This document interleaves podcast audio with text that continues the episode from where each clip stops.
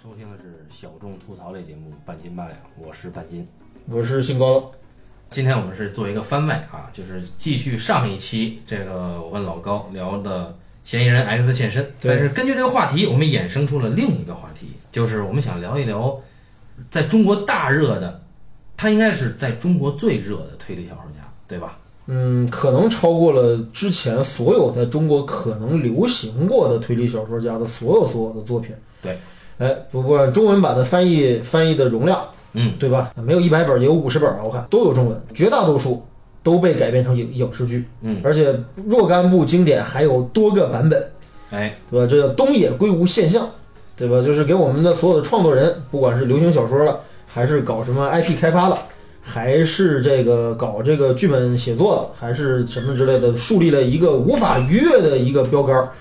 啊，就是我们做人当如东野圭吾看片不看武藤兰，啊，看遍什么也枉然，对吧？对吧？就是读书如果不读东野圭吾啊，看遍什么小说也枉然。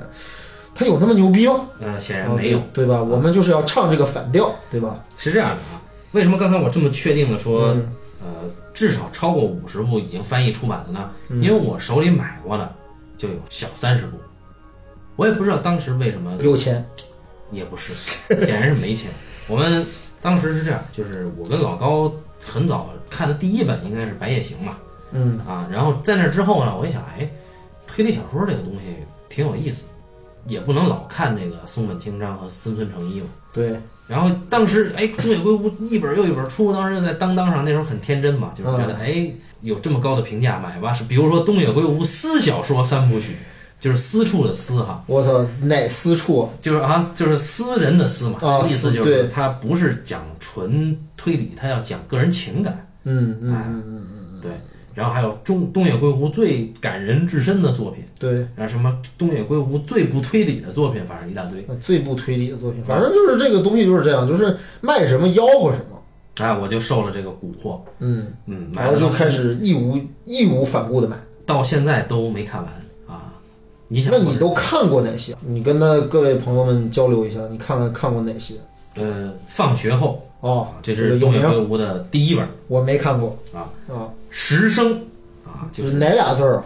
时间的时，生人的生。我操，这个也没看过对，这个可以理解为乘风破浪。我觉得成功的借鉴了《时生》这部作品的啊。故事啊一会儿得说一下这个啊，啊，还有信就是手指啊，秘密、咪咪我看过，呃，电影看过电影，宿命、宿命没看过，恶意。恶意看过。哎，恶意是必须看。人说你要是没看过恶意，就不能算读过东野圭吾。哎，行吧，好吧，那，变身嗯，啊，濒死之眼，哎，这个这个我看过，流星之绊，哎，这个我也看过。解忧杂货店。我操，这个没看过，这个好像是他这两年最有名的影最有影响力的作品啊。已经拍完了谁拍的？电影，日本已经有电影了。日本有啊。嗯，然后单恋，单恋。呃，彷徨之刃，嗯。新参者，嗯，嗯，分身，幻夜，白夜行，那这这这这个这个平行世界的爱情故事，那这个念了这么多，才有一个看过啊。黎明之街，啊，十一字杀人，回廊亭杀人事件，好像还看过什么毒枭小说什么的。我操，这是你刚才半斤念的这些，是都是你看过的是吧？对，还有买了没看的，那你觉得你还能记住这些当中的多少呢？基本全记不住。可见东野圭吾是有多么行了，我们这期可以到这儿了。对，好，感谢大家收听啊！不是是这样啊，就是我我是想想问，就是说，就是就是你说一个作家他写过上百本书，而且他现在年龄六十，刚六十吧？对，他是五八年还是五七年的？哦，五零后，你说他写了这么多小说，是因为他有才华呢，还是他有表达呢，还是他有技巧呢，还是他就是这个事儿这么说吧，啊？我个人是认为他是没有表达的，就他已经把推理这个东西，就我们俩会不会自己打脸啊？上次上周我们还在那个他妈的这个这个众口一词的夸这嫌疑人叉叉叉怎么怎么样，怎么怎么样啊？对吧？上周我是理性的分析了一下，而且而且说的是电影嘛，主要你问我在东野圭吾的作品里面最我觉得最好的人，对，但是我可没拿东野圭吾跟其他的人比呀？那那我现在是不是可以问问你这么个问题？就是说，如果我们文面儿扩大一下的话，你能选出你最爱的东野圭吾前三或者前五吗？我顶多能选出前三。那好，前人 X 这不用说了啊，我们都知道的。有放学后，哦，好，放学后这个我没看过。嗯嗯，还有呢，嗯，白夜行，没有没有没有没有白夜我操，白夜行进不到你前三啊！进不到前五也进不到。由于我只看过三五个，所以白夜行肯定是我的前三。我觉得恶意和恶意和信吧这两个里边我会选一个。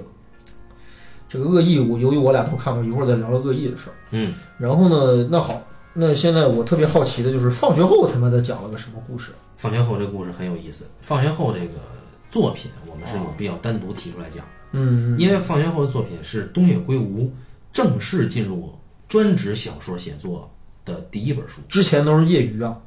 这本书他拿了奖以后，他才决心走上专职作家道路。这本小说就是《江户川乱步奖》。东野圭吾是这样的啊，他是这个好像是一个公立大学的一个电气工程专业毕业的，哎，他是学理工科的，他也只有理工科人才能写出什么。汤川学这种人物啊哎，啊，然后早期呢，一般都做本格推理。上周我们也聊了本格推理跟社会派的区别。嗯嗯嗯，然后后面呢就越来越不靠谱，出现了先后出现了穿越、奇幻啊等等等等，这个很像中国的作家啊。对，包括苦情啊等等等等，对，就是日本作家，其实我们说过的很多人都是前后创作的，整个不管是风格还是题材还是样式啊，嗯相对统一。嗯，而这家伙是严严重不统一啊。对，对，就是他没有什么一以贯之的风格类型，当然你也可以说这是他的牛逼之处啊，就是你也可以这么认为。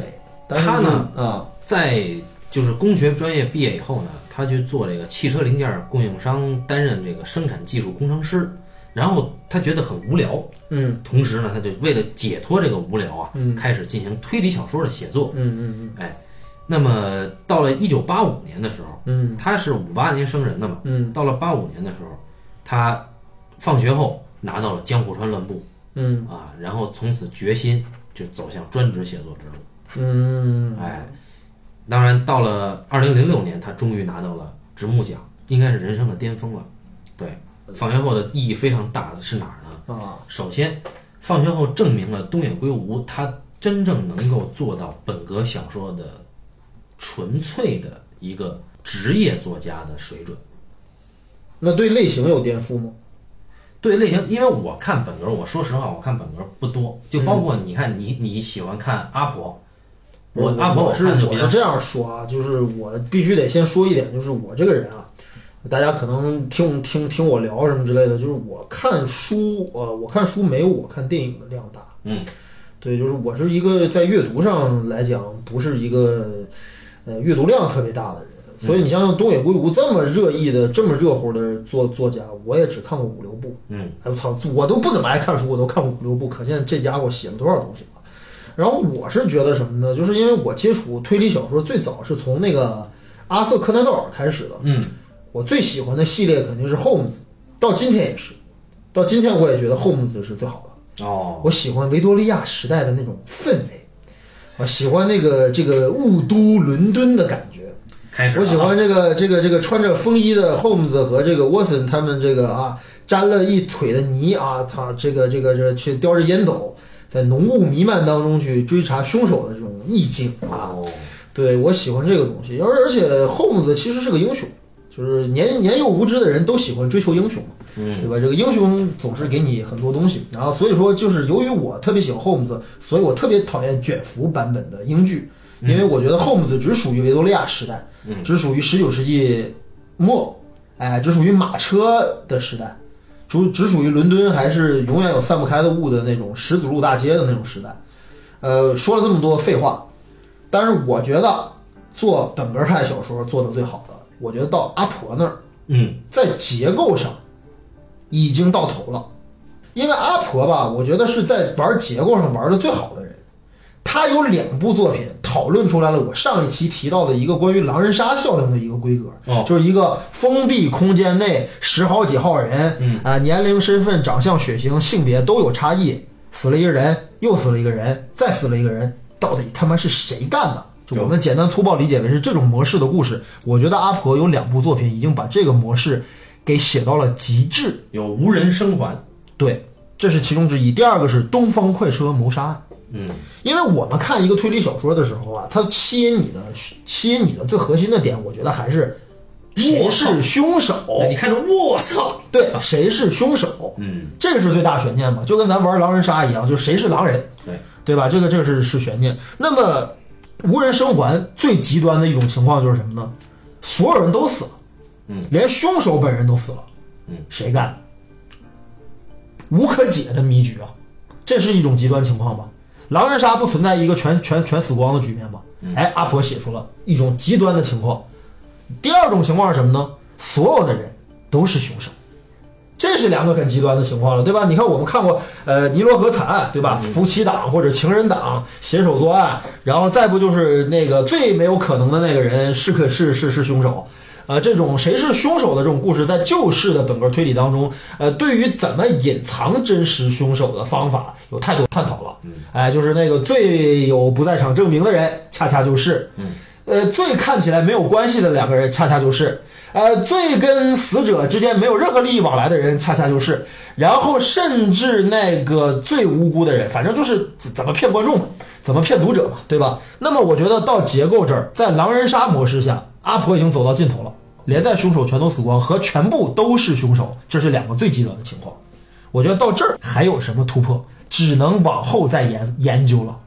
啊，啊，对当然后面比如说日本有一些所谓的推理小说四大奇书，比如说黑死馆杀人事件，他就在做一些密室杀人的华丽的诡计的那种设计。咱们想想，就是这个这个这个江户川柯南，嗯工藤新一小朋友，嗯呃，已经拍了好几百集了吧？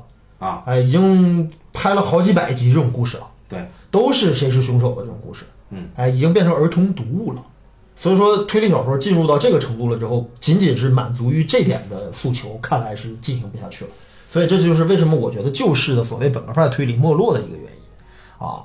对有道理啊，理就是就是，我觉得我觉得，因为大家老是在猜是谁是凶手，然后呃，熟悉套路的观众，呃，他妈的已经早就在人物登场，尤其是这个这个这个柯南柯南这种故事啊，一上来就是一看这帮人，哎，他是他是他是，就是推理小说变成了一个猜谁是真凶的这么样的一种类型的故事了。呃，而且我觉得呢，阿婆在他那个年代吧，对于推理小说的这个内容上的探索啊，也比较有限啊，大多数呢时候是基于仇杀，嗯，基于利益，基于情杀，基于这些非常传统的、古老的一些比较常规的一种犯罪的心理和动机啊。然后呢，就是之后我们就是这个这个这个推理小说呢，就是在日本呢，这不就上次我们提到的所谓社会派，嗯，社会派一下就让这个题材和样式啊丰富一点了。所以呢，在早期东野圭吾这个以其本格派推理的见长的东西之后，嗯，他开始偏向社会派的一些作品嗯就出现了。但是呢，在这个转型的时候呢，东野这个人呢，在我看来呢，他很勤奋，足够高产，但是呢，他的这个勤奋呢，不是他的前辈的那种勤奋，就是说他对于我要写书挣钱这件事儿是非常勤奋的。嗯然后对于我要打破现有我我做的这个类型这件事儿，可能是有点勤奋的。但是如果说他转向社会派的时候，嗯。他远不及他的前辈松本清张先生对于历史的考证以及对于历史观的反思，这点他没有，嗯，也没有像森村诚一似的，就是我在抨击这个民族性，人性，哎，或者说我在在特定的历史阶段，我在抨击整个民族的一个堕落，嗯他也没有这种反思。嗯。那他做的是什么？他可能是因为更聚焦于当代的一些个体化的体验。你比如说这个信，啊它讲的是兄弟之间互为羁绊枷锁嗯啊。那你再比如说这个彷徨之刃，嗯它只是讲一个处境，就是说我作为一个我儿子被杀了，我作为一个父亲，嗯我知道谁杀了我儿子，但是法律不允许我去复仇嘛，对吧？啊，但是我一定要追踪他，我要复仇的这这么一个故事。事，对吧？它是一个伦理边界。那这些东西相对都是偏社会派一点的，但是在在这个社会派里边呢，就有些问题。啊不管是彷徨之刃还是信，它的推理成分降到了最低。嗯也就是说，这里边既没有手法，嗯也几乎没有动机，嗯它你就可以把它看成是一个犯罪小说，嗯或者是甚至连犯罪小说都不是的一种，呃，如果我们今天归类叫剧情片，对吧？我我我其实刚才听你那么说的话，你看啊，就刚才如你所说，他继承了一点本格派，啊，他也学到了一点儿灵异类的，就是什么所谓变革派的那套他妈的什么巫术啊、妖术啊，对，比如濒死之眼，诅咒啊这类的东西，对吧？还有一些非现实的一些东西，对吧？超现实的一些描哎，写，比如石生，呃，还有一些对于社会现象以及人性当中若有若无的描写。那这不是集大成吗？这什么都会啊，对不对啊？我我觉得集大成他算不上，但是他就是属于有句俗话叫“狗懒八泡屎，摊儿摊儿舔不净什么意思啊？”啊，就是就什么都占一点什么都占点儿，但是每一个呢他都写不好，都不极致吧？对，啊，就是不好，我觉得。呃，我但是我我还是觉得就是就是这我看的不多啊，但是我觉得就是从结构上或者从设计上来说啊，它是其实是对很多的这个传统的不管是哪一流派的推理小说都有一点涉猎，哎，对，他了解规则，哎，哎，然后他改造规则，这是个聪明人干的事儿，然后对吧他第他就是做不到完全的颠覆，就是他既没有那种颠覆呢，他又没有做到深度。我突然想起来，我们刚才岔开了一个话题，就是我特别想知道放学后讲了什么。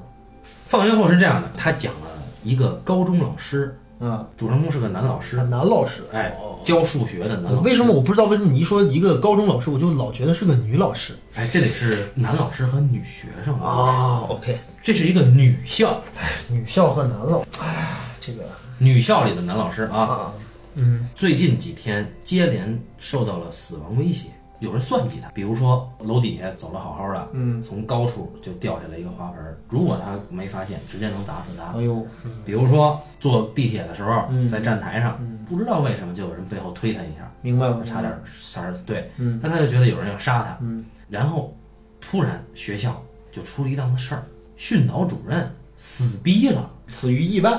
死于密室杀人事件。哦，他就琢磨这训导主任的死跟他能有什么关系呢？他就对这件事儿非常感兴趣，因为是他直接发现了训导主任的尸体。哦，他是第一目击者。对，所以这个当时警方啊调查什么的，他都积极配合，甚至还问警方调查成果什么的。很快到了运动会，这个学校的运动会啊，他是那个弓箭社的顾问，啊，然后弓箭社出场的方式呢是按照马戏团出场出场，他呢演小丑，他得拿一大瓶酒，一边走一边喝，最后醉倒，这是他的表演的这个规定的程式。然后呢，在表演之前，有一个体育老师想恶作剧搞这些学生，他演乞丐，就说说咱俩换个身份，你呢演我的乞丐，我演你的小丑。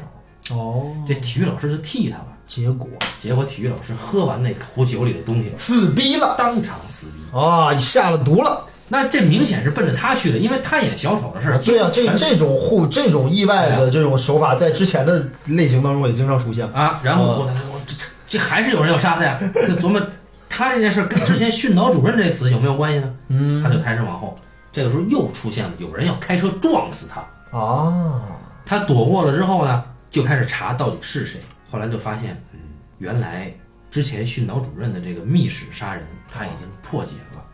我就是他已经琢磨明白这个事儿了。对啊，但是他不懂的是为什么会对他下手，啊而这两件事儿到底有什么关系？啊，所以他要问他认为的那个真凶。嗯于是他就去问了，嗯，果然他推理完全正确。哦所以这个这件事的关键在于什么呢？哦，在于训导主任的死跟体育老师的死，嗯以及为什么要对他下手这件事儿到底有什么关联？OK 嗯而且这里边呢，啊，呃，我们会看到很多图解的本格推理的密室杀人的这个说明书，在这个小说里面，在这里面有两次破解密室杀人的图。那这就是本格推理，这就是本格本推理。推理对，我认为啊，就如果让我来概括的话，这就是本格推理中的本格推理。为什么叫本格推理当中的本格因为这不管是他真正杀害训导主任啊？这个手法，还是体育老师？还是他扔出的那个障眼法的这个手法，嗯嗯嗯两个都是同一个密室，嗯他用了同一个密室的两种杀人手段，嗯一个给另一个做障眼法，嗯嗯，所以这里边就是你会有一个反转杀人手法。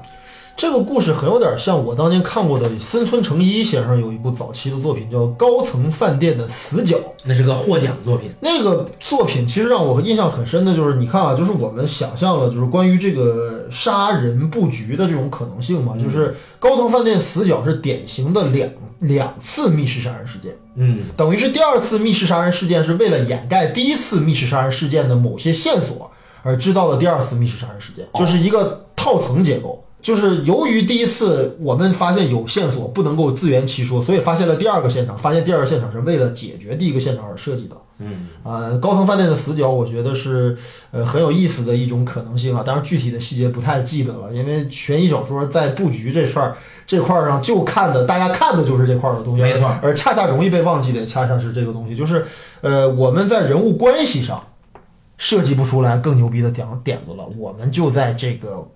就是科学逻辑上，或者叫做环境描写上，哎，设计两种局面是无解的局面，嗯，但是这个无解的局面也有解，对，或者是打时间差呀，或者是做障眼法呀，错误线索误导啊。其实，其实我觉得你听你这么说啊，放学后这种故事啊，其实也不新鲜。我我想看看，我还是想看看，因为它这两个布局，我觉得会很有意思啊。有趣的是，就是在写这个放学后的这本书的过程中啊，嗯。东野圭吾跟就是一个在某个女子学校担任代课老师的一个女人结婚了，嗯，哎，所以他的灵感也有一部分是来自这儿，嗯，啊，然后他自己也承认这本小说是有一些，呃，在他的表现手法上，嗯，是有不少模仿痕迹的，就比如说你刚才说的这个高层饭店的死角，还有一个叫阿基米德借刀杀人之类的。就是都对他有所影响。这个日本推理小说，这个这个量作品量实在太大了。对我为什么觉得它好玩呢？是因为我觉得他在一个空间内死了一个人，嗯，然后他用了一个手法去掩盖另一种手法，这是第一。嗯，第二是，我觉得这个环境非常有趣，包括他的视角非常有趣。他是做障眼法嘛？对，他把自己的生命危险嫁接到了其实是这种扭曲的复仇欲望。没错，这件事儿，没错，嗯。而且我觉得吧，有意思的在于什么呢？就是我们再说一个我的感觉啊，嗯，就是我们在编推理故事的时候啊，在很早的时候，在很早很早以前，嗯，如果说你的推理的核心人物，也就是你的主人公，嗯，不是大侦探的话，就要设计所谓的这种所谓的叫观众视点，或者是叫做阅读视点。我们可以赋予一个人物绝对无辜的一个视点，就是什么意思呢？就是观众和他掌握的信息量是完全同步的。就算是福尔摩斯，他刚接到一个案子，他也是懵逼的呀，他也不可能通天彻地什么都懂啊。但是在福尔摩斯这个故事里面，谁是这个无辜者，或者谁是观众视点呢？沃森是观众视点，华生对，因为华生是个正常人，对他没有高能力、高智商、高水平，嗯，他但是他被带着一步一步往下走，嗯，一步一步面面对着这个这个迷局，嗯，到最后由他身边的这位哥们儿，嗯，醍醐灌顶的说一番话，揪出凶手。哦，你丫全知道，哎，对，这是本格嘛，本格的这个这个这个东西就是这样的。其实这这里面这个老师不也是一个这样的阅读试点吗？呃，一个观众试点嘛。但是他作弊了，在这个小说故事的高潮段落之前，对对，他有一些事儿是观众不知道的，他自己知道，他比观众早知道了。嗯，啊，这也有可能出现，就是如果说呃观众跟剧中的主人公他的能力值或者是各方面都完全匹配的话，这个阅读没有快感。对你得在必要的时候给观众给观众信息，你得领先一步。对，不给观众信息的话，观众会会会懵逼的，会会会把书扔了。所以说啊，这个故事的主人公他既承担了一个，因为他数学老师嘛，在东野圭吾的作品里，对数学老师都是无比崇敬的。啊，比如说食神先生，对对，所以所以这里面这个数学老师他是高于一般人的，他被学生称为机器。意思就是说，他是不带个人感情，非常冷静的一个。他是个承担承担了侦探的身份的人。对，但是同时他自己也有生命危险。对，哎，这是他处境上的魅力。嗯嗯嗯嗯嗯。但是这个这个小说我不喜欢的点是在于它太直男癌。咱们不之前就说过，东野圭吾就是一个大直男癌。如果你厌恶直男癌这种调调，千万不要看他的书。哎，没错，咱们其实很很好分析这个事儿。你像他是一个理工科的学生，对，这逼就东野圭吾自己对自己肯定在智商或者是在觉察力上或者在逻辑布局上有非常高的自我认同感。长得就是一个理工男的形象。对，又猥琐又宅，哎所以说，但是他的笔下的猥琐的、宅的、理工科的人都牛逼，嗯，在人格上、在智商上、在魅力上都有过人之处，这是他的一种自我投射。嗯哎，这就是他也就这点东西了啊。他不是一个很具有社会考察能力、很具有深度的一个社会学派的一个作家，因为你要真正写出那种社会学的牛逼的小说，你得对某一案件或者某一些案件的真实素材有大量的阅读，对，和对于当事人有大量的调查。我觉得我们看过的好的社会派还是基于这个的。嗯东野圭吾有点意淫，哎，哎，你看他这个放学后这个故事，我听你讲完了之后，我就觉得，我觉得他没挖出什么更多的社会性来。嗯，显然不是嘛，显然不行嘛。。对，但是我现在特别好奇的是，我想问你另外一部作品你的感受，因为这部作品号称是东野圭吾最最最最重要、最最最最牛逼、最最最最就是如果只看一部东野圭吾，一定要看的就是大名鼎鼎的《白夜行》。我操，我以为你要说恶意呢，呃，恶意这个事儿一会儿我们再聊。你觉得《白夜行》算是社会派的作品吗？我觉得不算。《白夜行》都不算对，我觉得就是社会派的作品，在我看来啊，啊。它要对特定历史时期的，白夜行有啊，经济泡沫之后将近十多年的历史，对那俩孩子从小长到大，但是它哦没有对经济泡沫现象跟案件本身的核心进行一个真正关联。呃，有一些背景上的关联吧，比如说那段时间可能经济泡沫、房地产泡沫，对吧？形成了就是好像是原作当中的第三章还是到第六章，就有那么一段骗局嘛。这没用啊，这这这一男一女两个人他妈的找了很多替罪羊什么这骗钱什么之类的这段事儿嘛。这没用啊哦，这不是直接的案件呀、嗯就是如果说当下啊，真正的社会派的作者其实就是宫部美雪嘛，国民女作家松本清张的女儿啊，宫宫部美雪老师。你看啊，我我这么说，就是刚才我记得我们上一次聊到说，其实破解推理小说的结构，或者是设计推理小说迷局的，嗯，有三个环节或者叫三三个步骤。对，凶犯或者叫嫌疑人，容疑者，对吧？日语容疑者就是谁是谁是 X，嗯，对吧？凶手是谁？对，第二种就是为什么干，犯罪动机，动机，嗯，哎，第三个就是什么呢？第三个就是手段，对，犯罪手法，哎，嗯我觉得阿婆写手段已经写的很很诡异了啊。嗯然后呢，就是你看典型的刚才你说的这个放学后，嗯，是东野圭吾在犯罪动机和犯罪手法上做的一些变化和一些创意。对哎但是到了《白夜行》之后，你会觉得《白夜行》这个故事就比较有意思了。我记得啊，我记得《白夜行》的小说里面，好像似乎没有一段儿是正面描写过雪穗和这个这个亮司嗯他们两个人有正面接触的段落。嗯，这是我觉得他小说里面牛逼的地方，但电视剧和电影你没法办，因为你不能从头到尾让这俩人不照面儿吧？我操，这故事该怎么推啊？对吧？不管是韩国版还是日剧版，还是还是还日影版，呃，都没法解决这个问题。但是我觉得恰恰就是《白夜行》牛逼的地儿就是这个地儿，就是这主人公这书里边有一男一女两个人物，操你们，你根本就不知道他们两个人。就是你就不可能他们俩就没见过对方，就是然后你会觉得这俩事儿就是就发生这一些事到底是怎么回事儿？啊，所以是在容疑者上他做了文章嘛，就在凶手是谁上做的对对，而且人物关系上，对吧？呃，在犯罪动机上也做了文章，无非就是那种关关关系嘛，就是我们看就是尼罗河上的惨案，嗯那两个人不也是隐藏身份吗？就实际是情人关系，但是装作不认识，嗯，然后一起去干了一票又一票，到最后实际上是为了他妈的把他们两个的障碍全扫除，最后在一块儿。嗯其实搁结构上跟跟阿婆当年的是一样的，就是呃隐藏一个人物身份，目的是为了隐藏犯罪动机。嗯，哎，然后把犯罪动机一拿出来之后，然后只不过东野圭吾做的更极致一点，就是这这俩人从小就结结缘，然后到最后，哎，而且我我看《白夜行》到最后啊，有一个点让我特别冷了一下，就是东野圭吾你这个直男癌和他这个理工科。理工科学生的这个这个特质，让他老写出一些他妈太理性的人物。嗯，这些太理性的人物，我觉得太不真实，就不太像真实的人。就是雪穗到最后看到亮司吧唧摔自己面前了，对吧？浑身是血，摔的他妈的一滩一滩烂泥，对吧？然后那个警长，这个警长是这个故事 太重要的一个人物，因为他一直以来在追查这两个人之间可能存在的关系。嗯，然后他到最后去质问雪穗，就你看看你面前的这个人，你看他都这样了，你你就不想说点什么吗？你就不认识他吗？雪穗说 不认识，从来没见过面，转身就走了。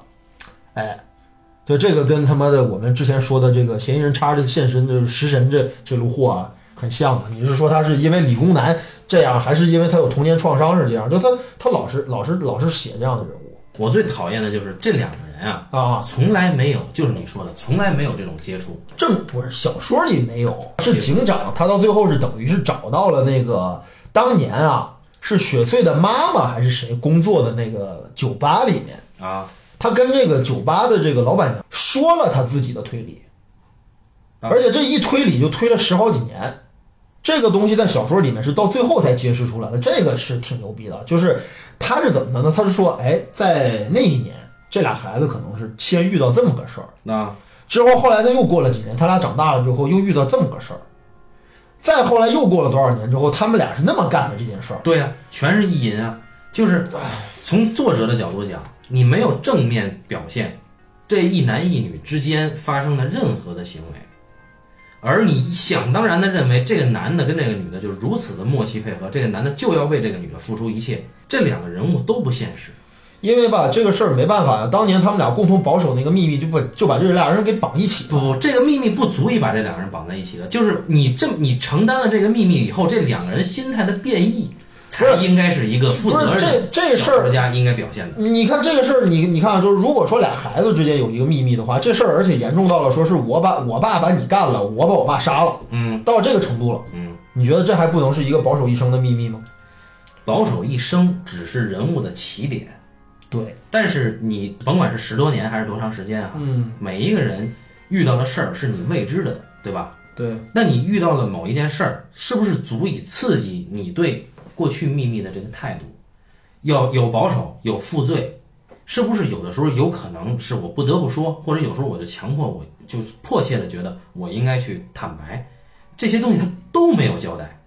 一厢情愿的就认为我为你报仇，你为我付出，对吧？你你耕田来我织衣，一起携手犯罪，浪迹天涯，雌啊，对雄大盗。，他逃避了任何一个可能的，就是人类应有的这种情感以及这种情感的反应。然后这两个人之间，从来都没有说我，比如说咱俩背负了一个秘密之后，嗯，咱俩后来又发生了什么呢？嗯，对于这件秘密之后，咱俩后来几年时间不见，再见面的时候怎么看呢？嗯，然后我怎么看你这个人，你怎么看我这个人呢？没有，都是一厢情愿的意淫。所以我真的是不是他们俩好像不是我原我记得原著是有这样的一个过程的，就是说他们俩好像要熬到这个事件的追溯期过了之后，好像有一个什么愿望。啊，对我知，你甭啊，管他有然后然后然后呢？这然后这些这这些年就隐姓埋名，隐姓埋名就就遏制不住的这个要报复社会，对吧？就是要 要他妈的要报仇，就是甭管要要向谁报仇，反正当年这当事人老爸已经被弄死了。弄死了之后，后来就遇到了很多人，有喜欢雪穗的王八蛋，有喜欢这个这个亮司的纯情女，反正就是这这俩人一辈子就是这十多年时间啊，遇到了各色人等，但是这各色人等啊都没有影响两个人在某一个问题上的这个这个这个啊、一致和默契。嗯，哎，雪穗那边遇到事儿了，亮司就他妈的干倒徒弟，就帮着弄去。然后亮司这边遇到事儿了，雪穗也横插一刀。但是这两个人之间啊，我觉得呀、在感情控制上，雪穗还是占据主动的。就那当然了，对，就是因为因为这个亮司，你说是出于爱也好，出于承诺也好，是出于这个这个这个负罪也好啊，呃，亮司的付出是可能比雪穗更多。就反正事件太多了，啊，这个小说事件太多了，而且看的时间太长了，呃，是不能事无巨细的跟大家讲了。不过我觉得这个这个小说确实确实是挺让我觉得有点意思的东西，就是它，呃。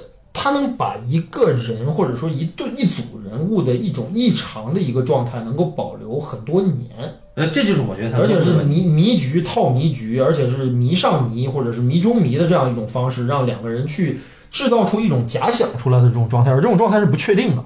嗯，就他到最后没有一个严谨的一个逻辑逻辑链条能够推导出。当然啊，我觉得嗯，以这个警长的这个口吻说出来的这个过程，其实就应该是东野圭吾想表达的所谓真真相，啊，就事事实就是这么回事儿。对对对，没错。哎，虽然说没正面表现啊，这俩人也没见过面，甚至到最后雪穗都不承认这我认识这个人，但是其实这个过程就是这么个过程，嗯，假想的成分是一步一步垫起来的这么一个过程。嗯哎，如果说你从最开始就不相信这个事儿，那你就一步一步都不信。我从我从最开始是相信的，这是一对共犯嘛，而且男的对女的是抱有一种原罪的，对，对吧？嗯但是呢，有一个问题就是，我个人评价的标准哈，嗯就是我喜欢看的是这件事件之后，他们两个人的变异的心态，然后这两个人之间的关系的变异，嗯而他的情感观念或者说他的价值观，他是比较执着的，他就认为就应该是这样，于是他就写了一个这个。我觉得他 low 在哪儿呢？嗯他这个看似会给你一种很社会、很写实的这种，甚至都都会觉得有点像社会派的东西，嗯但实际上它的出发点根本就是一个本格的东西，嗯，就是我就要造一个一个如此扭曲的关系。一个假定性很强的一个对对对，这是一个啊绝对不合理的这种人物关系以及人物心态。他我不管这个人物心态，我假定为这个人物心态十几年不变，嗯。那这就是对人的理解太 low 了。对，我想起一件事儿啊，就是当年那个美国曾经在零几年的时候啊，由著名大导大卫芬彻拍过一部叫做《Zodiac》的片子，就《十二宫杀手》。宫，那个片子我觉得就是我那个片觉得是子高，一个社会派的一个范本吧。哎，对，就是因为我读过，我不仅看过那个电影，我还看过《Zodiac》的那个，就是等于就是那个原型是吗？对，就是杰克·吉伦哈尔扮演的那个报社记者的那个人，他的回录。哦，然后他到最后，我就大致过程我也不记得了，哎，太复杂了，事件也太多了。嗯，然后我就记得他最后说了这么一段话，他说：“十二宫杀手是一个人吗？如果要是一个人的话，他怎么能保证在这么多年里面有这么好的心理素质，而且他妈的一直都能这么做下去？而且他突然有一天又停手了，那他又因为什么停手了呢？”嗯他说：“我这个事情我想不明白。”嗯，如果十二宫杀手不是一个人，那么他们这些人怎么能够做到在互相有联系，并且能够有共同的行动计划和一样的犯罪手法的前提下，能够共同保守秘密，保守这么多年？不，他这个没有秘密啊。对，就是我觉得，我觉得就是从哪个角度上来讲的是吧？我他说我仍然相信 Zodiac 是单一作案的凶手，而不能是团伙作案或者是模仿作案。这个又涉及到一会儿我想说的一个事儿。他推理的结论就是说，肯定不是模仿犯集团作案，或者是由于一个人带一个人这么做，或者是同样几个像他妈的杀手俱乐部一样，我们哥几个就好杀人。嗯，然后我们有一个共同的 ID IP 叫 Zodiac，我们用 Zodiac 他们杀完人之后给报社写信。他说这个东西在现实环境当中太不真实了。嗯，他我是想说的是这个意思，明白。所以我就想说回《白夜行》这个故事来说什么呢？就是说你刚才说那个观点，就是是我觉得《白夜行》的这对男女之间的这种情感关系很惊心动魄，嗯，我也觉得，但是它确实有太强的假定性。对，假定性。哎，他确实有太强了，而且他有甚至有一点把这两个人从这个社会当中抽离出来了，他俩组成了一个只有他们俩的社会而且啊。这真的暴露了东野圭吾他作为一个直男癌的人的，就这种对人的理解的这种幼稚，就或者说片面吧。你看啊，你要这么说的话，我就觉得，你看，如果是一个我们用一个社会派的一个标杆来要求推理小说，嗯，那么到了东野圭吾这个时代，你会发现日本其实确实已经脱离了那种在一个大时代下有太多太多类似的。由于社会身份，包括整个国内形势，包括很多东西影响一代人。你比如说，就是日本的战后的那个整个的这个经济复苏，包括它的整个战后重建，嗯，包括美美剧时期，对吧？美美军占领占领时期，有好多与美军就是关于这个美军遗孀的这个题材，你想想都得有多少？嗯零的焦点是吧？嗯，人性的证明是吧？嗯，就是我操，这个它肯定真实，因为这种事儿太多。但是你说到了这个时代，我们再去想创作的时候，就是我们想想，就是说，假如说就是有一个什么样的一个事件，我们能影响一批人，比如说以我们中国为例啊，下岗潮，能不能出现一大批下岗潮为主的推理小说？我操，那都是犯罪小说，而且是惊心动魄的此。处删去五百万字，我好吧，操我们不能再就这个话题继续往下走啊！你再往前倒，咱们这节目就疯了啊！啊，这个反正就是，我就是觉得吧，就是这个你想做社会派啊，你还真得拿出点社会学家的这个本事来，包括历史学家，你得得有得有点田野调查吧，得有点真实的事件分析吧，你得有当事人的采访吧，啊，对吧？然后你得有大量的这个这个这个这个社会学报告的支撑吧，嗯，对不对？你才能可能做出像《零的焦点》这种作品，啊，或者是像哎，你要这么说的话，不能说现在没有社会派小说的。有啊，这这宫部美雪就是社会派啊，你刚才想说的是吧？宫部美雪，你看宫部美雪的理由，它讲海蟑螂群体，什么叫海蟑螂？就是说啊，我这个房子因为地产泡沫，嗯要拆了或者要拍卖，地产公司或者说是这个呃管理房产的这个，我要我要把这房子封了嘛，嗯对，那就有一些高利贷的公司或者不良的公司，就专门雇人去住在这儿。嗯，住在这儿的呢，伪装成他们是一大家子人，实际上谁跟谁都不认识。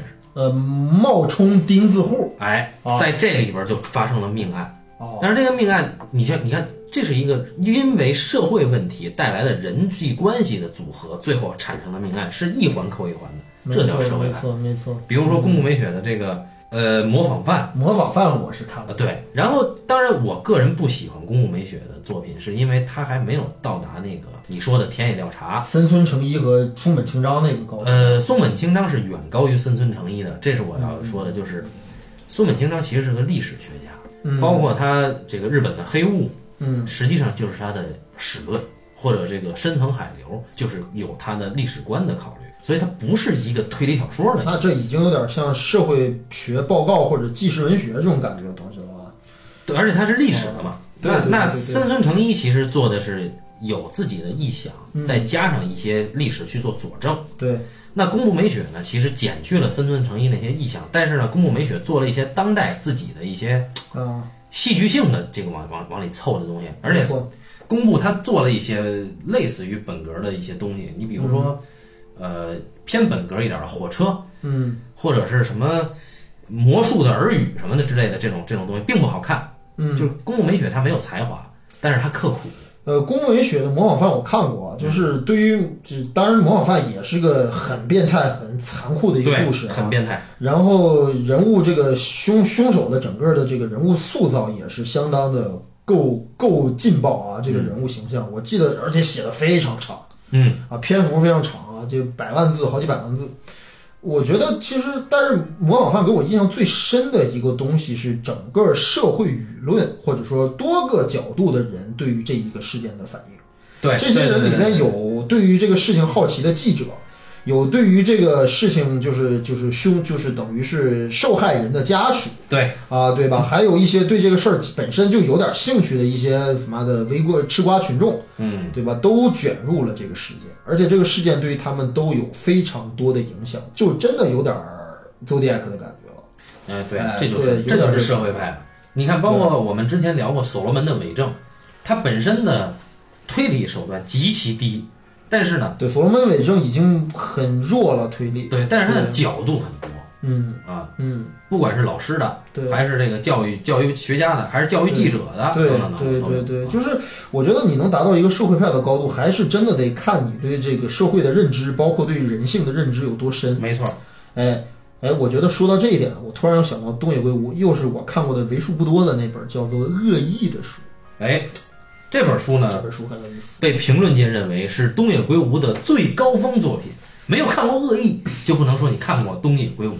我觉得《恶意》吧，其实跟他之前的这些东西有点像，嗯就是说也是你所看到的表象，不是真实的表象。嗯，得到太轻易的结论，根本不是真实结论的这样的一种障眼法式的这样一种技巧，就是这故事大致不是讲了，就是一个知名畅销书作家，突然一下在自己的家里面被害了嘛，但是没有高级到密室杀人事件啊这么高级的程度，嫌疑人很很快就被锁定了，就是那天到他家造访的一个他多年前的同学，哦，就是这个老朋友。那一下就是我们说的犯罪者已经，解了。对对对，就已经抓着了。这人抓着了，就是人就问他说：“这人是你杀的吗？”没错，是我杀的。怎么杀的？呃，犯罪时间、犯罪手法、犯罪这个这个过程，都也解了。对，也都解了啊。嗯人问你为什么杀呀？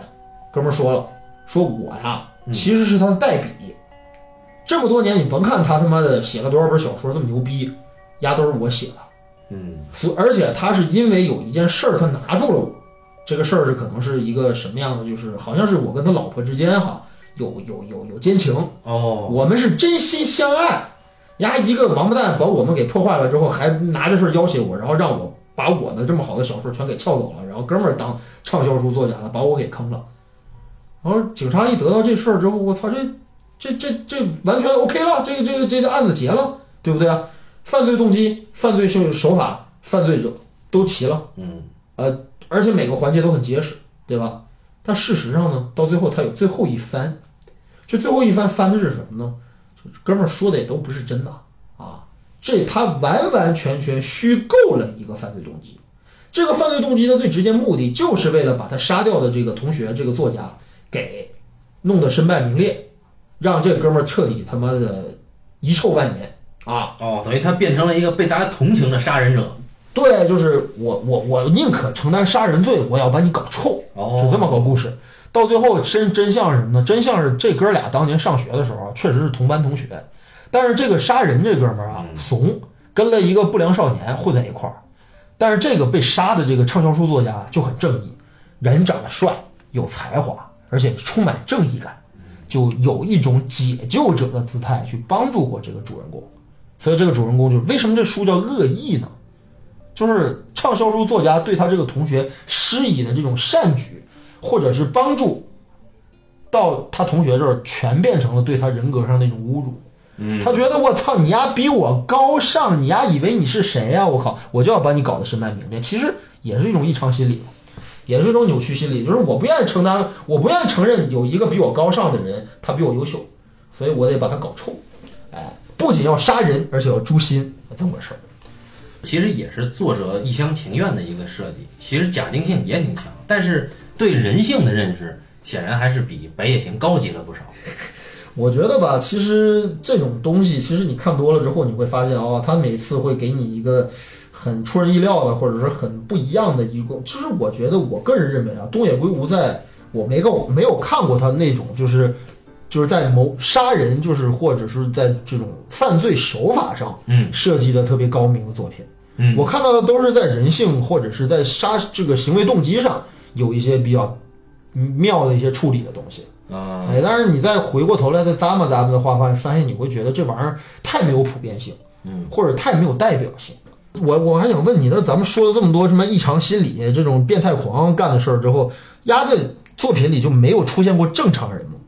有，就是哪些比较正常的？就是更写实的，啊比如呢比如一个作品叫做《信》，哦这个《信》是讲什么故事啊？啊，说呢，有一对儿兄弟从小父母双亡，就是父亲先死，母亲操劳过度也死了。嗯然后哥哥呢比弟弟大几岁，嗯，这种故事背景很像你妈典型的日本苦情剧啊。哎，苦的在后头，对，兄弟相依为命，父母双亡。啊。自认头脑不好，厌学，嗯。就很早的就去出卖体力，啊。为了就一件事儿，我就想供我弟弟上大学，嗯。我他妈的干什么都行，就是要供我弟弟上大学。嗯。啊！有一天，这哥哥呢，给人扛家具，这累累的这个腰肌劳损，就是我操，我弟弟马上就要高中毕业了，嗯。大学学费没凑齐啊，嗯。不行，我得弄一笔钱。啊于是他就想起了之前搬家的时候遇到了一个很有钱的大地主，一个老太太，嗯。家里没什么人，嗯。看门狗也死了，嗯。我要去他们家拿点钱，反正他们家这么多钱，嗯，我拿着也没事走险于是他去了，啊。去了以后，结果没想到他拿完钱啊没被发现，嗯。这时候他看见桌上有一包糖炒栗子，嗯。然后他弟弟就爱吃这个，他就把这栗子也拿上。哦可是他拿上栗子的时候啊，还没走，他就看见一大电视，说：“我操，我要不坐这看会儿电视。”他坐这看电视，这时候把老太太给惊醒了，老太太就抓着他要报警，嗯他得应激一下给老太太给处死了，哥们儿就一下就判了无期，啊后来转了十五年。嗯这弟弟呢，一下我操，高三的时候，因为这事儿，很多人都嘲笑他，嗯就是咬着牙一边打工，最后终于高中毕业了。嗯然后呢，他就发现啊，自己每走一步，包括上函授的大学、找工作、遇上真爱女友，又被家里人给拆散，嗯都是因为他哥哥老给他写信。他哥哥一旦给他写信，就会被别人发现他有一个杀人犯哥哥。他哥老在狱中给他写。对呀、他又不去看他哥去，他恨他哥呀。呃，也算是恨吧。对，就是操你这，我这本来家境就差，然后结果你这儿还弄出一劳改犯哥哥，操！然后，然后关键是，他就发现他没想改变出身的一步，都被他哥哥这件事儿给阻碍了。人生中每一步都活在他哥的阴影里，连自己最爱的女人他都娶不到。嗯这这个时候有一个人其实一直不嫌弃他有这么一个哥哥，他就最后就跟这个人结婚了，啊也生了一孩子。这个时候他发现，连他自己的孩子都得背上有一个杀人犯伯父的罪名，所以他决定跟他哥哥断绝关系，别再他妈给我写信了。啊，哎，他哥确实就没再写。嗯然后这时候呢，他遇到了一些事情呢，想去探访他哥哥当时杀掉了老太太的后人。嗯去了以后呢，那人那人就跟他说了一些话，嗯，说说你哥哥其实也一直在给我们写信，对，然后但是你哥现在不写了，是因为你哥收到了你最后给他的那封决裂书，然后说说反正呢我们的路都很长，反正你哥哥做这罪行呢是永远不可能被遗忘被掩盖的。嗯那意思就是就是大家好自为之吧。啊，这个时候呢，这件事情之后，他决定他还是应该去跟他哥做个了断。嗯于是呢，他就跟他大学的一个哥们儿，嗯原来他大学的哥们儿拉他组过一次乐队，嗯，然后他就因为他哥这身份问题，就没没有跟他们一起出道。没要的，现在那哥们儿就回来，老做老做义工，老去这个巡回监狱演唱。他哥们就就找他说：“你跟我一块儿去吧。嗯”反而去了，嗯就当着他哥的面儿，他唱了这么一个，就做了一个现场表演，嗯，故事就完了，呃，哎，没有任何的推理。他哥哥给他写着一封又一封的信，都讲了什么事儿呢？就说我在监狱过得怎么怎么样，你在外边过得好吗？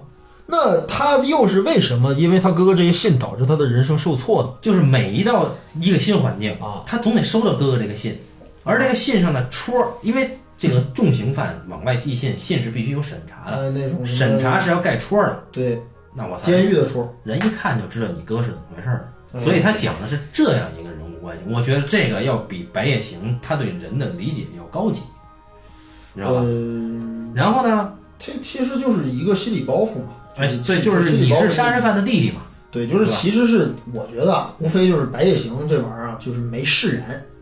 嗯，就白夜行就等于说两人背负一个东西背负了，就是因为你就是他为什么他妈的老爱写这种就是一跨度跨度十好几年这样的犯罪故事，或者是这种一个犯罪事件对于人的内心造成的这种冲击，嗯。或者叫做就是犯罪后遗症什么之类的这样的作品啊，就杀人的回忆这样的作品，就是。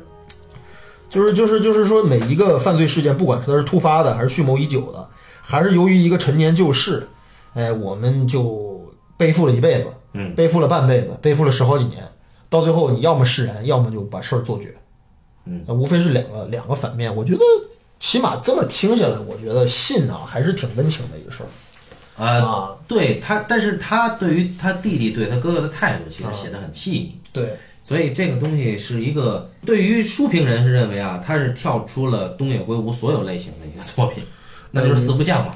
呃，四不像就是我觉得就是就是就是最最怕的就是这种，就你看起来一大堆事情都匪夷所思之后，到最后给你一个其实他妈的再正常不过的一个解释，啊，对吧？就是就是我想到你说这个，我想到《流星之绊》，哦，就也是仨孤儿，长大了之后不学好，组成犯罪诈骗团伙，骗来骗去，结果骗到最后发现当年他们父母死是一个谋杀案的真凶，嗯。找到这么一个事儿。嗯，然后三人合伙报仇，对，三人合伙报仇。你说这这玩意儿，反正就比信幼稚。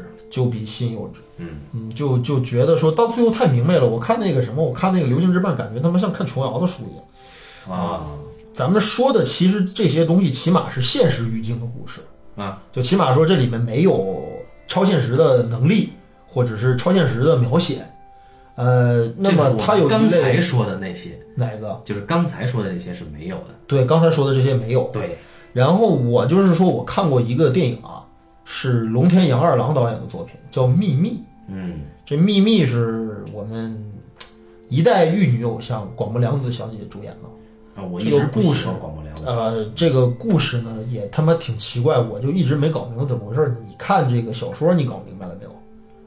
就是一次交通事故，导致什么呢？这个一个三口之家当中的这个女儿和妈妈呀，嗯遇遇遇难，遇难之后两个人都还活着，但是都深度昏迷休克了，抢救中。然后呢，这爸爸呢就是非常焦虑，说看这怎么办。结果呢，这时候呢，女儿先醒了，这妈呢死了。嗯女儿醒了之后，结果呢，整个状态完全就不对了。女儿说的话、做的事儿，完全都是妈妈干的事儿，也就是说，感觉他们女儿灵魂不在了，妈妈灵魂附在女儿身上，然后女儿这个身体就一直以妈妈的这个身份跟着父亲生活，那这女儿长大了可怎么办呢？而且这就制造了一个伦伦理困境，就是这爸他妈懵逼了，你知道吧？就是看着这姑娘，我操，这这所有的神态，包括两个人之间聊天的内容，我操，有很多甚至很多秘密，嗯，只有他们两口子之间知道的事儿，这个孩子居然知道，所以他爸最开始是不相信这女儿，可能是因为思念母亲，过分的思念母亲，导致自己的人格出现了分裂，变成了母亲的一面儿。但事实上，时间长了，他发现不是。这女儿好像真的跟妈就这么换了，我现在就得面对面对着一个女儿身体妈的心，我是把她当女儿呢，还是把她当妈呢？我操，这直男太可怕了！我操，这意淫的。然后呢，之后到最后呢，女儿突然有一天就变回来了。嗯，反正大致故事就这么个故事。这女儿结婚了嘛，当时要，好像是要结婚了。然后他那个依依不舍。然后他有一个情感纠纠纠结，然后那个跟这个女儿的男朋友两个人之间还有一些什么就是巧妙的戏什么的。对，有点吃醋嘛。这个你要把我女女儿或者把我老婆都给一一顿把带走了，对吧？这这个这个这个人啊，甭管他是什么玩意儿，他既是我女人，既是我女儿，又是我老婆，就这么一个女人，你把她带走了，哎操，这怎么办？然后反正最后释然了，他那个老婆也就走了。就是他没解释清楚，就是你说这玩意儿到底是超，这是灵异事件吗？这个事儿有意思，为什么呢？啊，日本啊。啊，有两个特点，嗯，至少对我们中国人，他输出了两种印象。第一是日本是一个神道国家，就处处有一些他们对于灵异啊，对于这种各种的这种多神崇拜啊，嗯，呃，生活中的神呐，嗯，呃，鬼啊，他们都有这种过度的紧张或者敬畏。岛这是日本，岛国人民啊，哎，精神比较紧张，对，生活危机，敬畏之心生活压力比较大，对？敬畏之心太强。这个日本人啊，嗯，他还有一特点，他对于这个人情啊，一喜欢做夸张的处理。这个怎么理解呢？就是说，我们去看很多剧，尤其是一些家庭伦理，日本呢喜欢做一些对于家庭伦理的挑战。当然，他这个挑战跟西方的那个挑战也不一样。就西方真的是乱伦直接来，而日本呢，打擦边球，呃，对，他会做一些看似合理的解释，然后又给你搔你的痒痒的那种。啊，然后同时呢，日本呢又喜欢对于已经故去的人呢，他有一种过分的怀念。嗯你比如说情书。嗯。啊，就是说对于已经死的这种亡魂，嗯。日本人是喜欢跟他们共存的，因为现在很多传统日本家里供奉的这个龛位啊，都是有这个亲人的是在一起的嘛。但是对，你很难看到，家里边设灵堂，没错，但你很难看到中国人现在很很少有人这么干。嗯，对，所以，呃，综合这两点，我们是可以理解，就是东野圭吾的创作初衷。啊当然还有他直男癌的这这对，这意淫的那部分，对这个太太对，啊，我觉得作为创作者来说，他可以这样，但是对于读者来说，嗯，读者有很多人他觉得寓意很感动啊，对吧？对，就是因为他探讨了一种，就是说这个家庭还存续的一种状态，而且他很喜很爱，真爱他的亡妻嘛，对吧？爱亡妻更爱女儿。哎，然后这个女人，这个这个长着跟自己女儿一样的这个妈，或者说长着跟这个有着妈的心的女儿，嗯，我该如何去与他面对？哎，而且这里面吧，其实有一点儿就是关于就是这个三口之家看似和和美美，但实际上之前有一些没有解决的一些情感困扰。嗯，这一次的这个过程其实达成了一种和解，哎，而且有一种什么感觉呢？就是说父亲啊，到最后啊放走了女儿，嗯，不管是放走了已经故去的亡妻，哎，还是放走了自己相濡以沫的女儿，实际上是对于这个事件的一种释然。没错。哎，所以他真的适合改电影，他就讲一个男人如何放下自己亡妻的故事。没错，它就是一个电影的格局，因为很多的小说家呀，尤其中国现在很多人，嗯就是为了奔着自己这个东西能被改编去写的。啊啊，我觉得东野啊嗯也挺没节操的，也是这样你喜欢什么，我给你写什么。啊，能什么能改，我给你写什么。那你要这么说的话，那我就想问了，就是有一个这两年大热的一个作品啊，叫《解忧杂货店》。这是一个奇幻小说，哎，这个奇幻吧，我没看过这个，这个你能给我介绍一下吗？太复杂了。解忧杂货店呢，大概的故事啊很有意思啊。嗯他说呀，就是有一个很僻静的一个在处在一个特别不起眼的大街上，有这么一家杂货店。嗯然后呢，这个杂货店有一个特点，它除了卖杂货以外啊，嗯它有一个投信口。这个投信口呢，就周围的人呢都会往这个写下自己的烦恼投进去，在第二天就会在这个这个店的后门有一个牛奶箱那儿有回信拿到回答。哦，比如说，呀，说我这个自己有梦想，但是我男友身患绝症，嗯。我是一个奥运运动员，啊，我是应该照顾男友呢，还是应该继续我的奥运之路呢？嗯。就不知道怎么办了。啊，哎，写，这第二天就能拿到这个，然后自己的接下来的事儿呢，可能就会按照这个指示去做，嗯，那么命运就会得到了变化。那这个是往好的方面变，还是哎。往糟糕的方向变？大多数呢是平平淡淡往温馨的方向变，因为这个真正回信的这个人呢，其实就是这个杂货铺的店主。哦，他呢写这个信呢，有点像我们的算命先生，嗯。他不把事儿说死了，嗯嗯嗯，因为所有的事儿都是人心一时有结，对，所以才想不开的。嗯。他就是让主要是开导人，决定主意还是您自己拿。嗯。但是有这么一件事儿，真的就导致了家庭巨变嗯啊！结果因为这件事儿呢，这个主人公呢就觉得我操，我是不是说了不该说的指示啊？嗯改了人家的这个生活轨迹了嗯啊！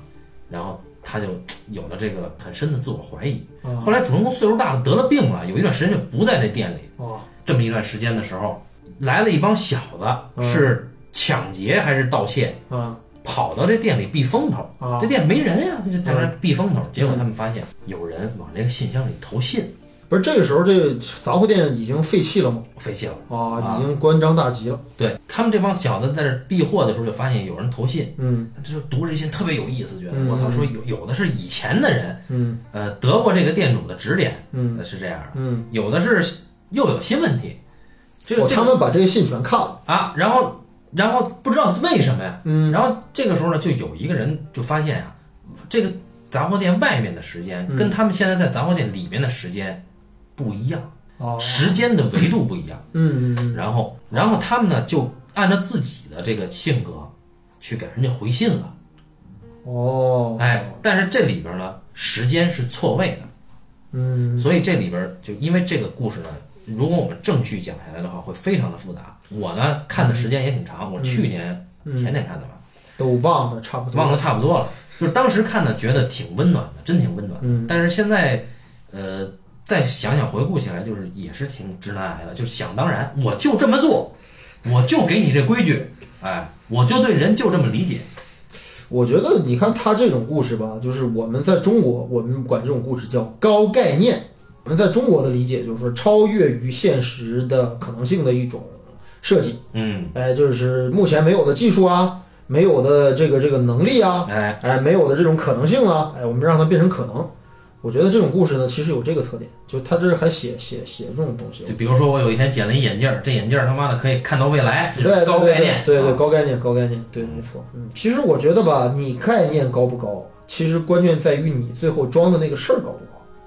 哎，不是说光有一个超现实的设计就叫高概念，看你要解决什么问题。看这人对这高概念怎么理解。没错，没错，看就是说，而且你要解决的是，其实是我们现在的问题，不是未来的问题，或者说是我们可能会将有的一些问题。啊。对，这你就你看你你你现在说到这儿，那可能再进一步就更扯，就《石生》这个作品，石生是什么鬼？就是说有一个哥们儿嗯。叫石生，啊。他得了渐冻症，然后身体一点点不能动，当他濒死的时候，嗯他妈在床头哭得像个泪人。啊这孩子，我真的想问问他，十七年来他是一个什么样的感受？我这孩子才十七岁，他有没有恨过我们，让他生下他，嗯对吧？然后这个时候，旁边的老爸嗯说了一句话，嗯说其实二十年前我见过他。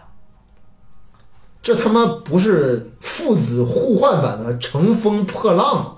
哎，然后呢，我们就发现，二十年前嗯这个哥们儿确实是因为某种原因穿越到了二十年前。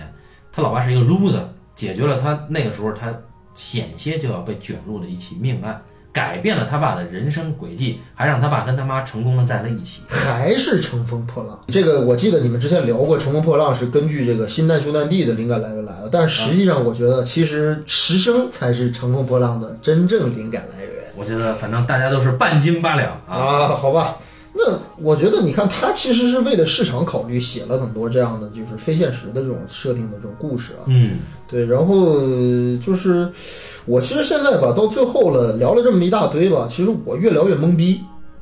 哎我其实有点不明白一个事儿，就是，但是我现在特别想想跟你试着去讨论一下这个问题，就是为什么明明是在欧美诞生的推理小说题材和推理小说模式，嗯，结果他妈的在日本开花了，开花，而且开花出这么多的门派，出现了这么多的作家，而且结出了这么多的果。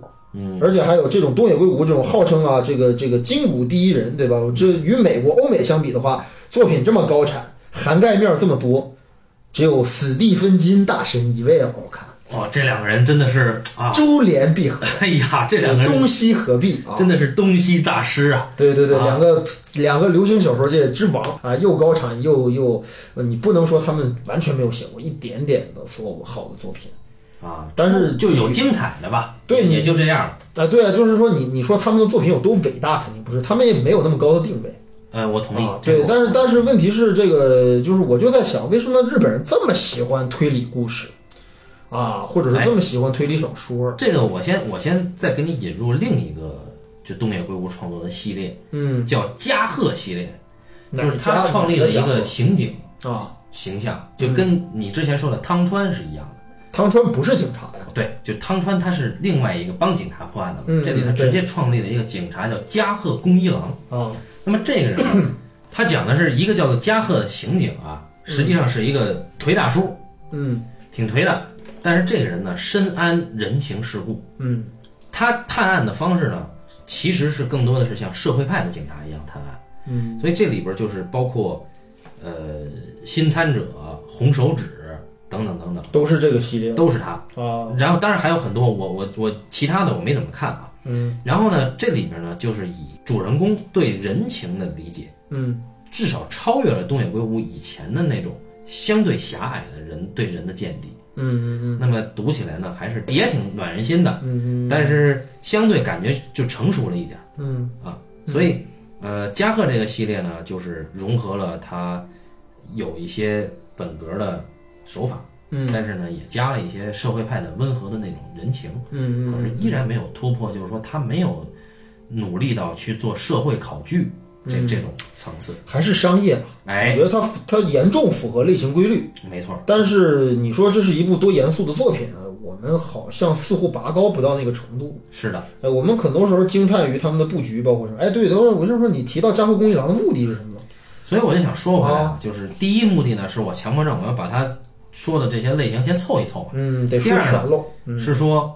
你刚才提的那个问题，就是说为什么能在日本开花结果这怎么还有？这么多流派？对对对对对。嗯，那么首先呢，日本是一个好事的国家，什么叫好事的国家？就是他喜欢把任何事情变得庄重，喜欢把任何事情变得繁琐。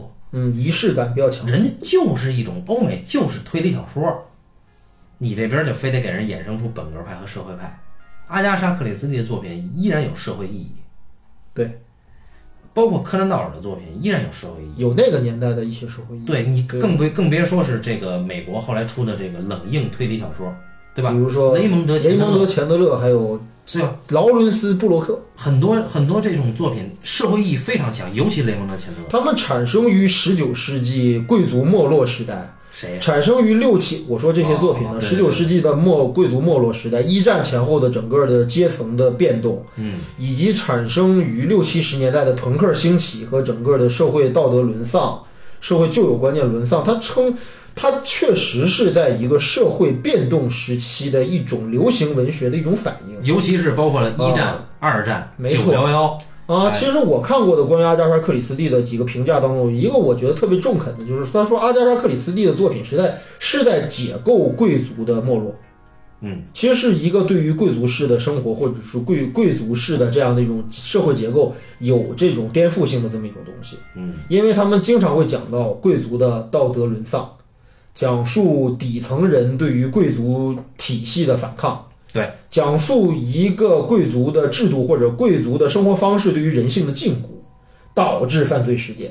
所以我的意思就是说，你看，西方就如此统一简单的东西，到日本他会给你做拆解，然后不同的人去做专门化的分类，嗯。哎，然后还有一些理论家去把它更细一步的去细化，嗯。这样就衍生出了一个庞大的分支门类，就什么这个本格啊、变推理小说分类评论流派。啊，对对对，反正就是很多很多。然后你包括东野圭吾，就横跨了这么多的题材，嗯，对吧？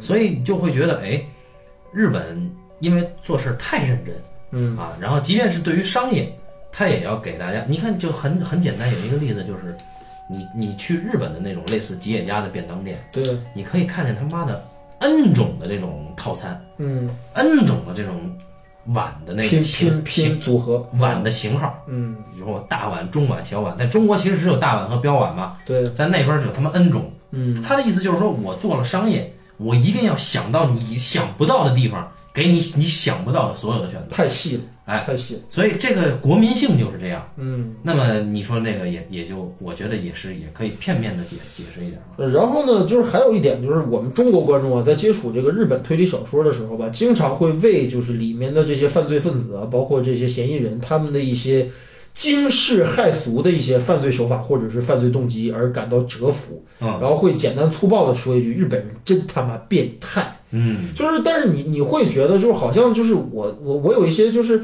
很难以言说的一种感觉，就是我觉得好像日本人，就是我我我回到上一次我们说到的这个嫌疑人 X 现身的这个故事啊，嗯。这个故事被改造成这个中文，就是改造成国国内的版本之后，就苏有朋版本之后啊，很多我身边看过这个电影的朋友啊，会撂下这么一句话，说这个啊真不是中国的故事。嗯我就仔细咂摸这个话的意思，我觉得可能他们会主，就是他们提出这个结论的最主要的一个立场或者是一个一个一个推断是，这里面的人物解决他们的危机和问题的方法很不中国。没错，因为我们知道日本是一个日本人，就是我们不不分析什么民族性啊，我们就仅仅说一些我们简单的对于日本这个民族或者是对于日本人的印象。嗯，日本人像半斤刚才说的，日本人非常严格，日本人非常讲究礼法，日本人经常又把一些简单的东西繁琐化。日本人性格非常内向，就他们不喜欢将一些东西与人分享或者说出来啊，他们喜欢自己去解决一些问题。哎，别给别人添麻烦。哎，自己去解决一些问题。然后呢，这个过程当中呢，就会出现一些异常心理的变异，嗯，就是说这个事情困难到了我解决不了的程度，怎么办呢？我该如何去解决它？我该如何去消化这个东西？嗯，就明明一个东西，其实明明说出来了之后，大家一聊，中国人可能哈哈一聊就完事儿了，吃顿好的，对吧？聊聊天，找三五好友喝点酒，把这事儿一说或者一聊就过去了。日本人过不去。对你别你跟你给好友添麻烦。对呀、对吧而且就是就是比如说像这个这个这个这个这个嫌疑人 X 的现身这种事儿，哎，这个这个这个镜子就是他妈不能报警，嗯，就是没有想到这个事情如果不报警的话，这个情况有多么严重。托人不就得了吗？哎，然后食神就是要用这么一个极端的手段，要帮助自己心爱的人，而这个事情还不能与人去去去做。哎，而我觉得推理小说或者说是一个犯罪故事，它最核心的东西就是解谜。解谜就意味着有秘密，而秘密既然能叫做秘密，就是一个不能为外人说、不能为外人道的一个东西。而这种特质跟日本人的特质太像了，太符合了。啊有道理。哎，我觉得就是中国人特别有意思的是，中国人老挂在嘴上的一个事儿，就是没有过不去的事儿，嗯，没有过不去的坎儿。这都不叫事儿。什么就都这都不叫事儿，好死不如赖活着啊！日本是绝对是赖活不如好死的，对，就是我只要让生命绽放一下，我只要让生命辉煌一下，我只要真爱过一次，我只要吻一下，行了，人生圆满了，可以死了。所以他们老迷恋一些什么樱花呀，什么呃这个这个礼花呀，对吧？就是老迷恋这这些意象，我觉得恰恰是他们觉得可能对生命有一些跟我们不太一样的认识。嗯啊，他们觉得好像生命就像樱花和礼花一样，就是漂亮一下就可以了，啊人生圆满了。这岛国人民啊，就是这样的想不开。想不开，哎、啊走不出去，对。然后所以说我就是带来了一些我的一些困扰或者一些困惑吧，就是我会觉得，我们如果直接把日本的这种推理小说囫囵吞枣的拿过来，去用去原封不动的去照搬，或者是原封不动的去解释它，嗯，哎，真有一个文化语境上的一个不协调性，对，就是会有会有这个问题，就是我们会不相信这是中国人能干出来的事儿，嗯，哎，对，即便是像嫌疑人 X 先生这么大的 IP 都遇到了这个问题，那么其实我们可以说回来，就是嗯。为什么东野的作品会在中国比其他的日本小说家的作品要受欢迎？啊，因为多呀，啊，对，你的意思是覆盖面儿广，对吧？对对对，迎面儿大，对啊，啊，而且不止一个出版社出版，你你卖什么，你吆喝什么，你这玩意儿得卯足了劲宣传啊。嗯，就不管多烂的书，都得冠以东野唯一的什么什么什么，东野最好的什么什么什么，东野最最最怎么怎么样的东西。哎呀，操！这些书其实我觉得大家看多了，可能有很多听众，我觉得或者很多读者吧，其实跟我们感受也应该是一样的。看来看去，发现咂摸不出什么味儿来，就是觉得流行小说还是不够伟大，或者说它还是有局限性。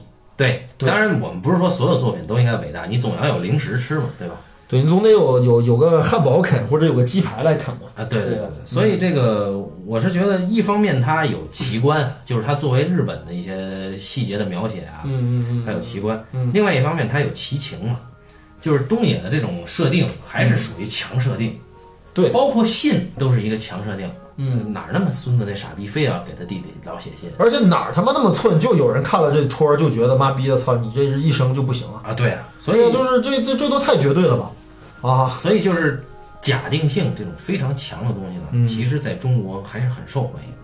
嗯你看中国我们这个行业，嗯比如说你做个剧、做个片子念，啊，三生三世十里桃花。大家都要求你这个不够齐情啊，对吧？什么叫奇情啊？奇情就是狗血嘛，对吧？你这个不行啊，你这个冲突不够啊。不是，那你这太太原始了吧？其实我觉得论奇情，咱们也有牛逼的流行小说作家呀。我们的金庸和琼瑶阿姨已经把这个奇情给写到极致了。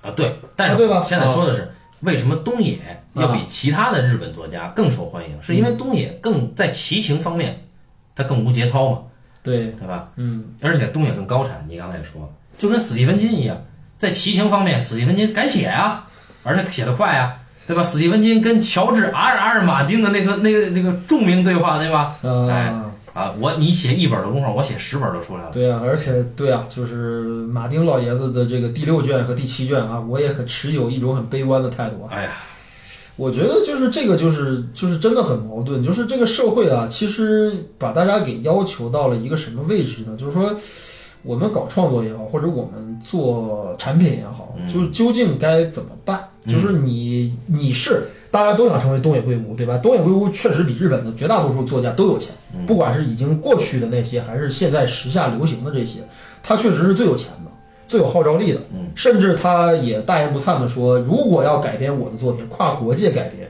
一定要把剧本送过来由我审阅。哦我觉得你这个东西改的比我这个东西，而且还不能原封不动的照抄我的东西，哦，而且还得有你的设计在里面。那么我觉得，如果要韩国版，如果要是遵循了这个原则的话，那韩国版怎么能够通过他的法眼？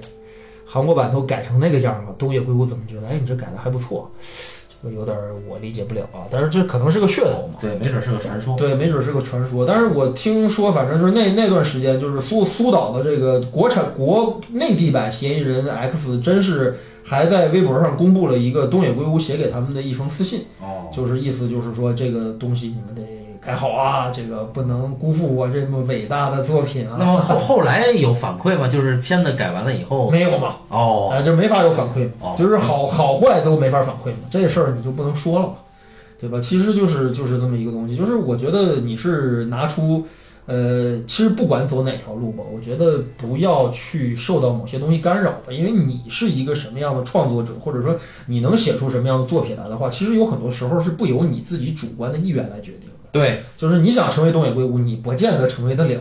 尤其是市场资本这么强大的情况下，对，但是你想成为乔治阿尔马丁，你也不一定能成功得了。对，这就是个人能力的问题。对，所以哎，反正感慨一下吧，我们还是呃算是补完了之前关于东野的话题。之后我相信我们也不会再跟东野这个人产生交集啊。我觉得，除非我们在突然有一天啊，对于某个东西的看法，或者对于某个东西的这个认识又有了一些变化，啊，呃，或者借着热点，我们也蹭一下，嗯可能会聊聊这事儿。其实这个事儿说的就有点晚了，因为其实《嫌疑人 X 现身》已经上映了一个多月，已经早就下档了。啊，对，相信大家也从不少的其他的播客有台的节目里面都听过嗯，啊。对，那我们接着其实是一个迟到的话题，没错，没错，没错。其实当然时效性也他妈不是我们，我们从来不追求时效性，对我我们也追求不了不。追求时效性哎啊。好，反正大家就听个乐啊。那么，感谢大家收听这一期的半斤八两，咱们下期再见。拜拜。